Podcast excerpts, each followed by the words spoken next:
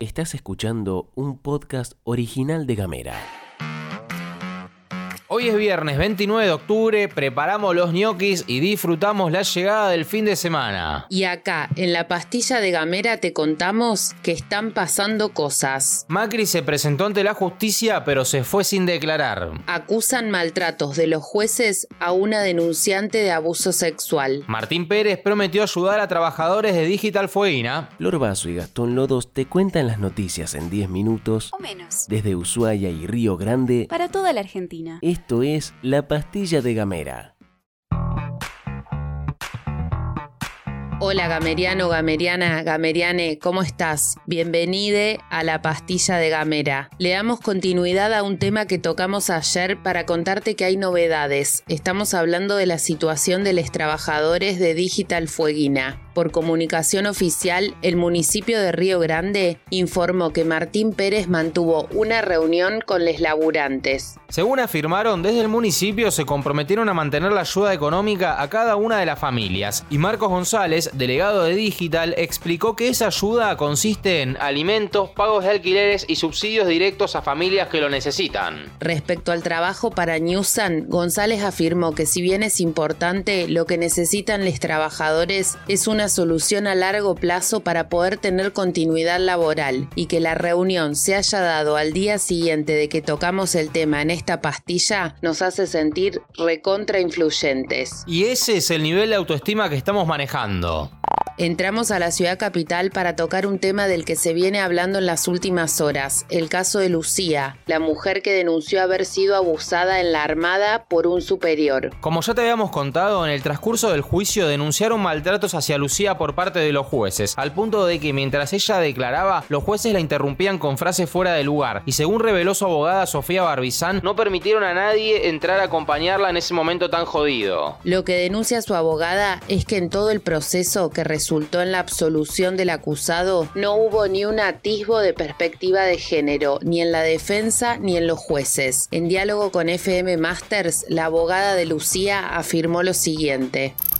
no podemos eh, aguantar eh, que, se la trate de mentirosa a la víctima eh, porque por- como si fuera una afirmación, como que ella es mentirosa y que ella armó un circo, eso no se puede, no, no, no debería haberse permitido, por ejemplo, que se esbocen ese tipo de frases por parte de la defensa, por ejemplo, porque la defensa tiene, por supuesto, que hacer su alegato, pero eh, también desde la perspectiva de género, que si bien la nombro al principio de, de- de su debate, digamos, de, de lo que iba a decir, de su, de su relato, no, no, no- no primó la perspectiva de género, pero en todo el mo- el momento se la maltrató. ¿La defensa dijo que, que Lucía estaba armando un circo? Sí, eso fue reflejado por los jueces en los fundamentos.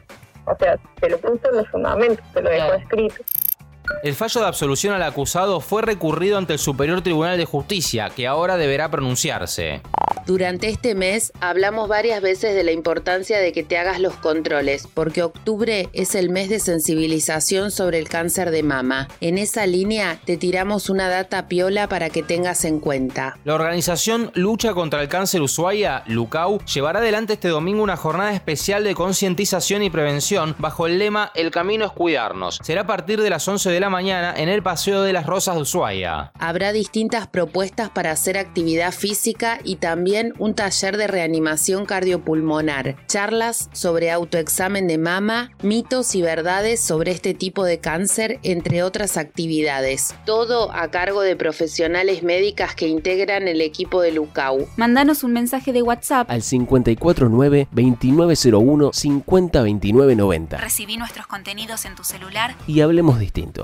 し。Y antes de seguir con este micro informativo, te contamos que hoy es el último día. Hoy es el último día para participar del sorteo que nos da la gente de arroba fuegia.creativa. Gracias a la generosidad de todos y cada uno de los emprendimientos. Y en esta oportunidad, fuegia.creativa en Instagram es un emprendimiento familiar, militante y autogestivo que realiza trabajos de papelería creativa. Según nos contaron, nació por necesidad en plena pandemia como respuesta económica y terminó convirtiéndose en un espacio de ayuda y crecimiento para la familia y otros jóvenes Y gracias a la gente de arroba fuegia.creativa, te cuenta Flor qué es lo que vamos a regalar. Vamos a regalar un pack de cositas super piolas, stickers, señalador, libreta e imanes. Pero para eso, vos ya sabés, tenés que escribir una palabra clave en las redes sociales de Gamera, que son arroba gamera tdf, Twitter, Facebook o Instagram, o en el 2901 502990. Y la palabra clave de la jornada es ñoquis. Escribí ñoquis en las redes sociales, che, gracias, porque la verdad que la repercusión que están teniendo tanto los memes como la pastilla, como las palabras clave son enormes, no paramos de crecer y estamos muy felices. Escribí ñoquis en arroba gamera tdf y participa por un sorteo gracias a la gente de arroba fuegia.creativa. Palabra clave, ñoquis.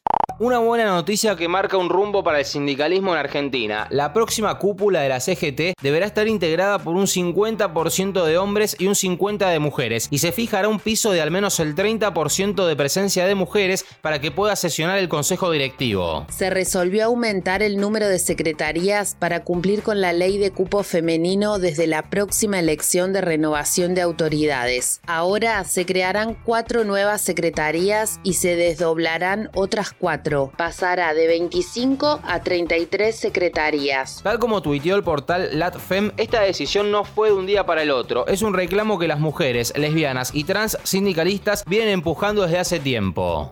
Como sabrás, ayer Mauricio Macri se presentó ante la justicia, aunque finalmente no declaró. Recordemos que el expresidente había sido citado por el juez subrogante de Dolores, Martín Baba, a prestar declaración indagatoria por supuestas maniobras de espionaje ilegal sobre familiares de los tripulantes de Lara San Juan. Después de haber llevado adelante un acto político al que no asistió la cantidad de gente que se esperaba, al punto de que el mismo Macri acusó al gobierno de poner muchos más controles policiales en la ruta, el expresidente se presentó ante el juez. Sin embargo, al momento de que Macri declarara, sus abogados pidieron que se levante la audiencia, ya que el expresidente tenía lo que se conoce como el deber de confidencialidad, es decir, que los asuntos de inteligencia son secretos de Estado. De esta manera, Macri se retiró de Dolores sin haber declarado una sola palabra sobre los seis hechos que se le imputan, algo que según algunos críticos podría haberse evitado, ya que el 6 de octubre la interventora de la AFI afirmó que quien puede levantar el secreto es el presidente de la nación. Sin embargo, la defensa de Macri no hizo el pedido en su momento. Para la defensa del expresidente, la culpa fue del juez, que supuestamente envió el pedido a la AFI y no a Presidencia de la Nación. Finalmente, de todas formas, parece que Alberto Fernández ya tiene firmado el decreto que levanta la confidencialidad, con lo cual pronto habrá una nueva citación para Mauricio Macri.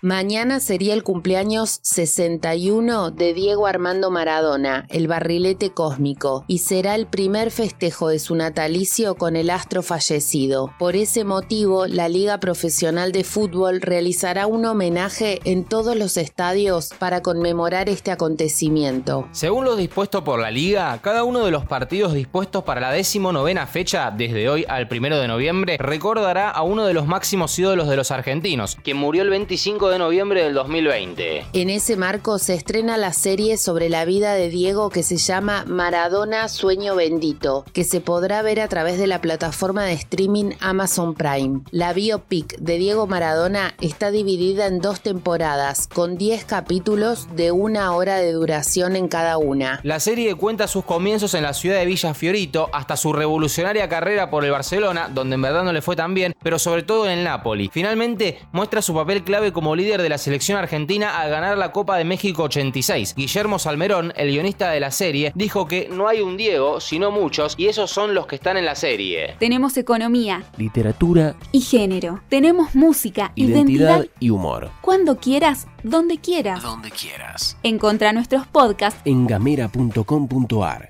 Llegamos al final de la pastilla. Celebramos la media sanción en el Senado de la prórroga a la ley 26.160 de emergencia Ahora le toca a les diputades sancionarla para avanzar en saldar la deuda histórica con los pueblos indígenas y sus territorios. Te deseamos que disfrutes enormemente de este fin de que esté cargado de todas y cada una de las cosas que te gustan y nos volveremos a encontrar el lunes cuando ya sea noviembre, ¿no? Increíble. Esto es todo, amigues.